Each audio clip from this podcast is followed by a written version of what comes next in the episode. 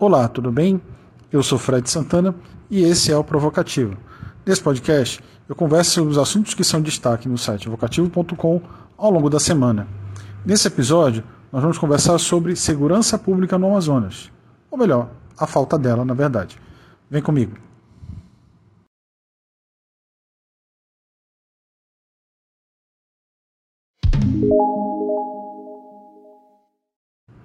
Nas últimas semanas, o noticiário de Manaus tem sido marcado por uma série de crimes cada vez mais violentos e ousados, principalmente na periferia da cidade.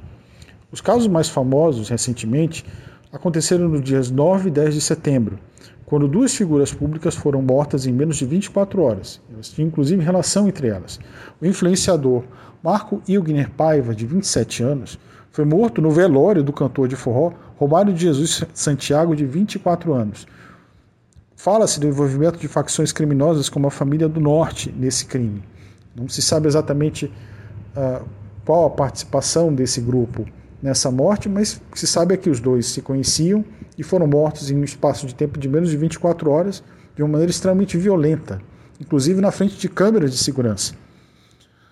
Mas essa tendência de mortes de jovens, ela tem sido frequente no estado do Amazonas nos últimos anos.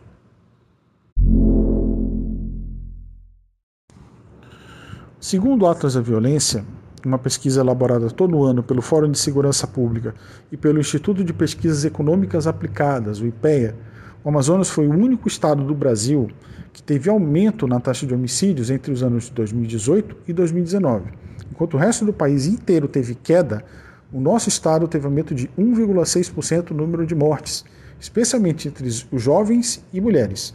Entre jovens do sexo masculino, o aumento foi de 5,4%, enquanto no resto do país a queda foi de 24%, ou seja, fomos completamente na contramão do resto do país.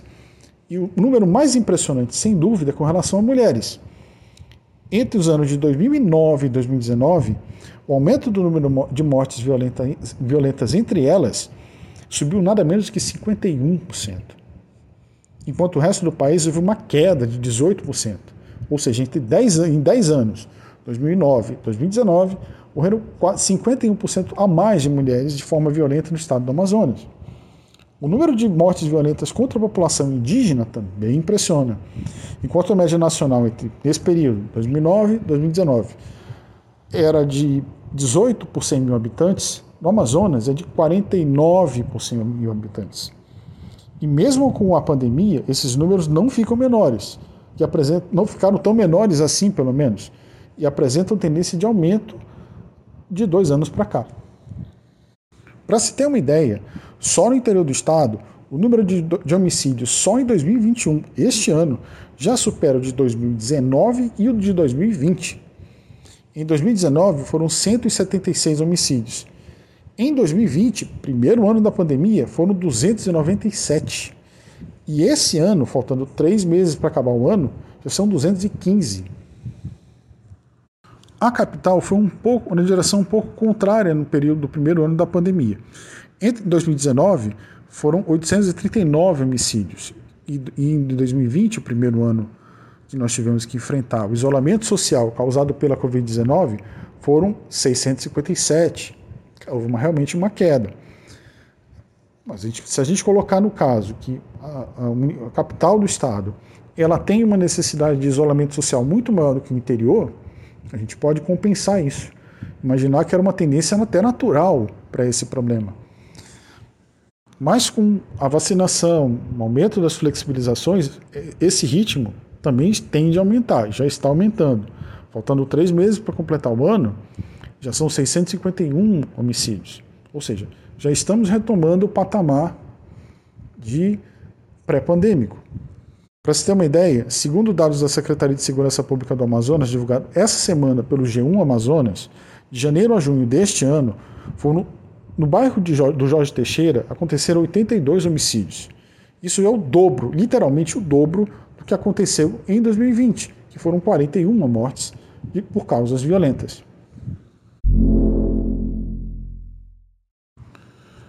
Mas afinal, o que está acontecendo?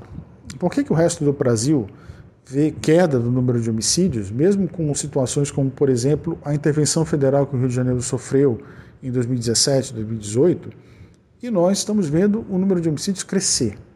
É porque não dá para falar de violência no estado do Amazonas sem mencionar e entender as facções criminosas que atuam aqui. O estado do Amazonas, especificamente Manaus, se encontra num ponto estratégico do tráfico de drogas da América Latina. E é claro, isso é um negócio bilionário. Mexe com muitos interesses e com muita uma infraestrutura que é de décadas no país. Isso atraiu, é claro, ao longo desses, dessas décadas, facções criminosas de outros estados, como por exemplo o primeiro comando da capital, PCC de São Paulo, ou o Comando Vermelho do Rio de Janeiro, que passaram a se expandir até chegar em um ponto estrategicamente favorável para eles, que era a capital do Amazonas. Só que, como eu falei, é um negócio lucrativo, é um negócio que atrai muita gente. E isso não ficaria sem concorrência, até que em 2007 surgiu a chamada Família do Norte, uma primeira grande facção nascida totalmente no Amazonas, justamente como reação ao controle do PCC. Desde então, a dinâmica entre esses grupos é responsável pelos incidentes como os assassinatos que a gente falou no começo do episódio, ou até mesmo dos atentados que ocorreram no começo de junho, dia 7 de junho, em Manaus. Toda, toda aquela estrutura foi mobilizada, segundo a Secretaria de Segurança Pública do Estado, pelo Comando Vermelho. Isso é bem mais antigo. Não, a gente não pode esquecer, por exemplo, os massacres ocorridos nos presídios do Amazonas em 2017 e 2019, onde morreram 111 presos. No último, inclusive, no presídio Antônio Jobim, foi uma execução promovida com, pela FDN contra a, o Comando Vermelho. Sobre isso, eu conversei com o promotor Armando Gurgel Maia, do Grupo de Atuação Especial de Combate ao Crime Organizado, o GAECO, para tentar entender como essas facções ganharam tanto poder ao longo dos anos. Com relação à indagação acerca da frequência de crimes violentos praticados é, com ligação a facções criminosas, nós observamos que, a despeito de diversos fatores criminógenos, há especialmente a questão da eleição, né, como se fosse a assinatura deles na prática desses crimes. Tem sido é, comum ah, como assinatura, como modus operandi, como chamando no direito, como forma de conduta, uma escolha essencial de ser essa forma de atuar. Não há uma necessidade intrínseca que seja dessa forma, mas observamos a deliberada violência como assinatura criminosa nesses, nessas práticas por parte das facções criminosas, seja com decapitações, seja com esquartejamentos, espalha, espalhando inclusive ultimamente parte de corpos pela cidade. Isso é uma forma de é, gerar um maior temor é, e assim reforçar a, digamos assim, os elos de lealdade e aquilo que na Itália, diante do, da, da máfia, se chamava de omertà, né? que é o, o pacto do silêncio, a obrigação do silêncio. Então, isso aí é uma forma de tentar é, criar nas pessoas o temor e provocar, a, assim, a promover, aumentar as chances de impuni, impunidade, de responsabilidade penal por parte desses agentes. Né? Então, através do terror. Essa daí, ao que parece, tem sido a principal motivação desse, dessa espécie de assinatura nos crimes. Com relação à indagação do crescimento, digamos assim, da, das facções, é, da desenvoltura cada vez maior, dessa frequência desse assunto é, nos meios jornalísticos de, de notícia, a gente observa que nós temos duas principais facções é, no Brasil reconhecidas assim com, com nome seja pela sua antiguidade, seja pela sua projeção, que seriam o PCC e o CV, né? o primeiro comando da capital e o comando vermelho, que seriam originários, respectivamente, da, a, do estado de São Paulo e do Rio de Janeiro. Então, nesses locais onde essas facções já se tornaram é, expressivas, não, não aconteceu exatamente ali uma, um, há meio que uma homogeneidade nesses estados. Nos outros estados da federação, a tendência é que essas facções que já existiam procurem se projetar também sobre elas. Né? E, a, e a, no caso, a originária aqui, que era a FDN, que hoje se denomina é, Cartel do Norte, na verdade, o nome é semelhado, mas na verdade não é exatamente a mesma coisa, não é um retorno. Nós observamos que há, havia essa presença dessa primeira facção aqui e que na verdade depois ela acaba é, sendo englobada, transformada num processo de transformação é, do próprio Comando Vermelho. A gente observa coincidência de personagens. A gente observa também a, a algumas notícias de outras facções do interior do estado se apresentando também. Então, não existe exatamente um, um, um fator fomentador especificamente disso. O fato é que as facções procuram cada vez alargar mais os seus espaços. E aqui, apesar de nós termos tido uma facção inicial, digamos, que teve origem aqui também, como nos outros, nos outros locais acabei de citar que existiriam, essas outras facções também de outros estados já existiam e procuraram também aumentar seus espaços, como também se ouviu falar é, de FDN atuando também em outros estados da federação, inclusive São Paulo.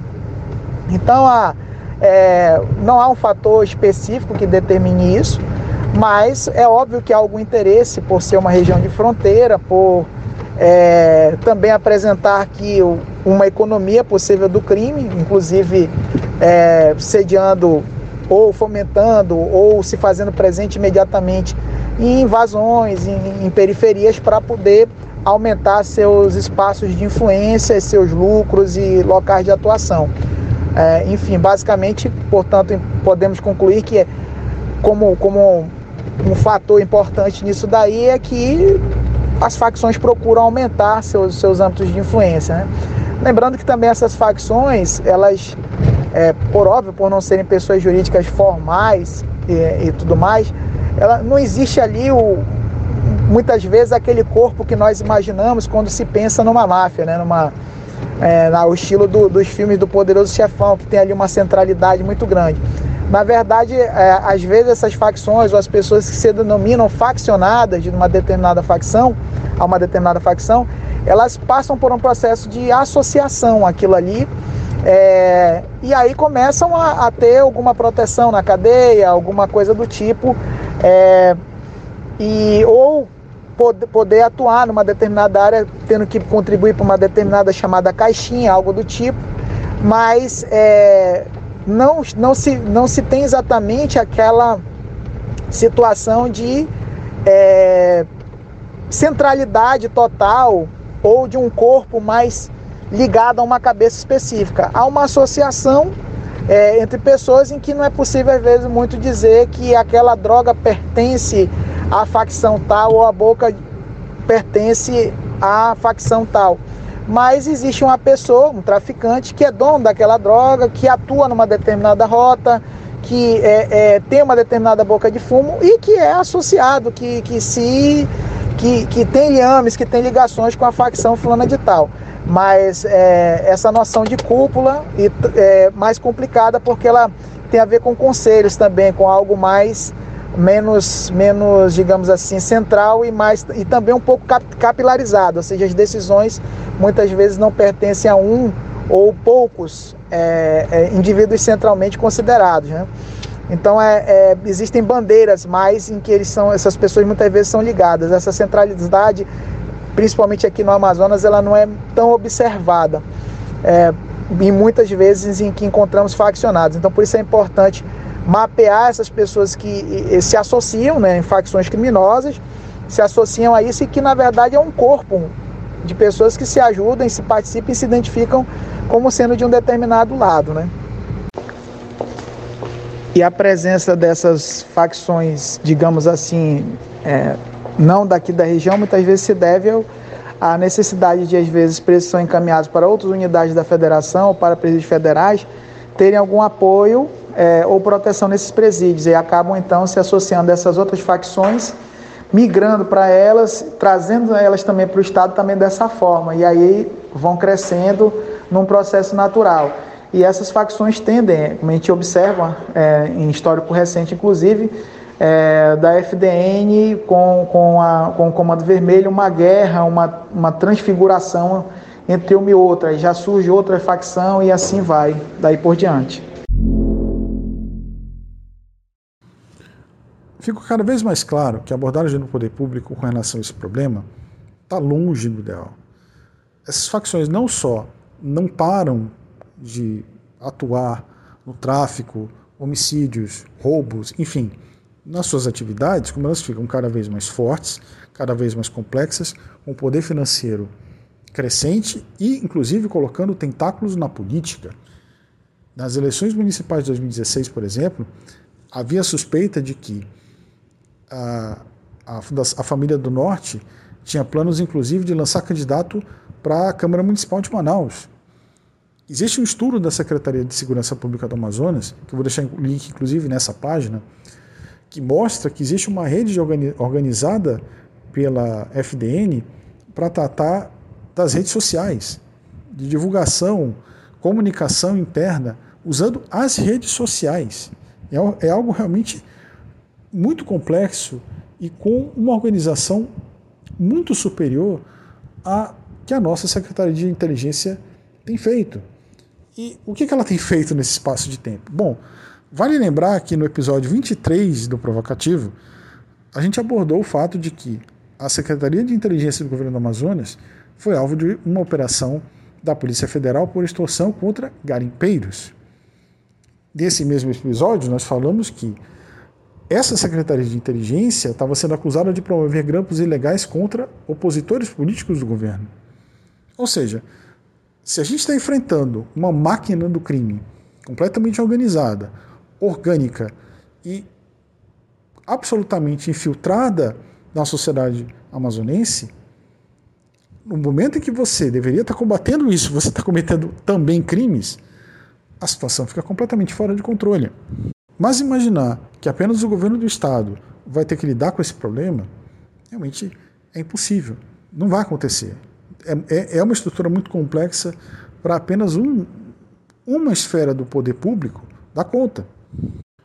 Imaginar que o governo Bolsonaro vai, vai conseguir monitorar as nossas fronteiras é perda de tempo. A gente está vendo que a, a, as próprias taxas de desmatamento grilagem de terra estão aumentando a níveis absurdos na região amazônica. Então, não dá para imaginar que isso vai acontecer. O melhor é pensar no futuro mesmo, imaginar o próximo presidente e começar a planejar o que pode ser feito a partir de 2023. Até porque, para dar cabo desse problema, vai ser necessário um esforço muito maior. Não basta pura e simplesmente colocar mais policiais, bases no interior, como tem sido feito, inclusive, por esse governo ou chamar a Força Nacional. É preciso investir em inteligência e planejamento. Deixar de usar o setor de inteligência do governo do Estado para monitorar adversários ou extorquir garimpeiros e usar realmente para proteger a população, para investigar o funcionamento dessas facções, atacar o coração delas e poder desbaratar realmente ameaças potenciais para todos nós. E é muito importante, tudo bem, agora a gente vai entrar num campo mais filosófico, num debate um pouco mais amplo. Mas é bom estabelecer a partir daqui, a partir de agora. A gente está vendo esse problema no cotidiano, está vendo pessoas morrerem nos nossos noticiários. Passou da hora de discutir até que ponto criminalizar as drogas realmente gera algum benefício para nós. Afinal, essa criminalização faz com que exista um comércio paralelo que criou monstros na nossa sociedade, porque essas, essas facções são verdadeiros Frankenstein, são verdadeiras poderes paralelos. Simplesmente criminalizar e combater isso não está funcionando, não está impedindo o consumo, não está impedindo o tráfico, não está impedindo a criação dessas organizações criminosas poderosíssimas, são capazes, inclusive, de sobrepujar o poder público e fazer o que eles fizeram, por exemplo, em junho, quando atacaram vários pontos na cidade Houve, houve algumas operações contra isso, prenderam algumas pessoas, mas a estrutura por, que foi capaz de montar aqueles ataques até o momento não foi esclarecida. Não se sabe no futuro, se houver uma nova morte de um novo traficante, o que, é que vai acontecer. O fato é que essa guerra está cobrando um preço muito alto. Está cobrando o preço de vidas, como desses dois rapazes que morreram, a gente falou no começo do episódio, e outros que estão morrendo que são menos famosos. São pessoas que estão pagando a vida, com a vida, uma guerra que a gente não está vencendo. Esse foi o provocativo de hoje. Tenham todos uma boa semana e nos vemos no próximo episódio. Forte abraço.